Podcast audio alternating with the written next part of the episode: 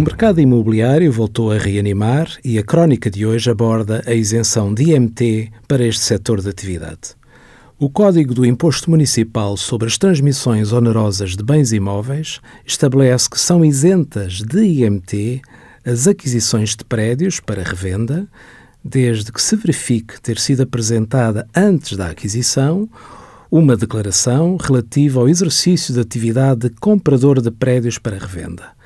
Esta isenção de IMT não prejudica a liquidação e pagamento do imposto, nos termos gerais, salvo se se reconhecer que o adquirente exerce normal e habitualmente a atividade de comprador de prédios para revenda.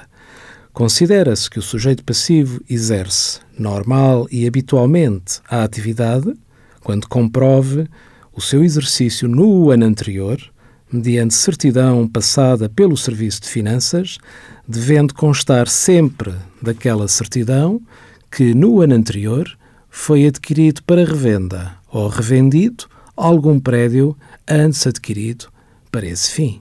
Quando o prédio tenha sido revendido, sem ser novamente para revenda no prazo de três anos, e haja sido pago IMT, este será anulado pelo chefe de finanças a requerimento do interessado, acompanhado de documento comprovativo da transação.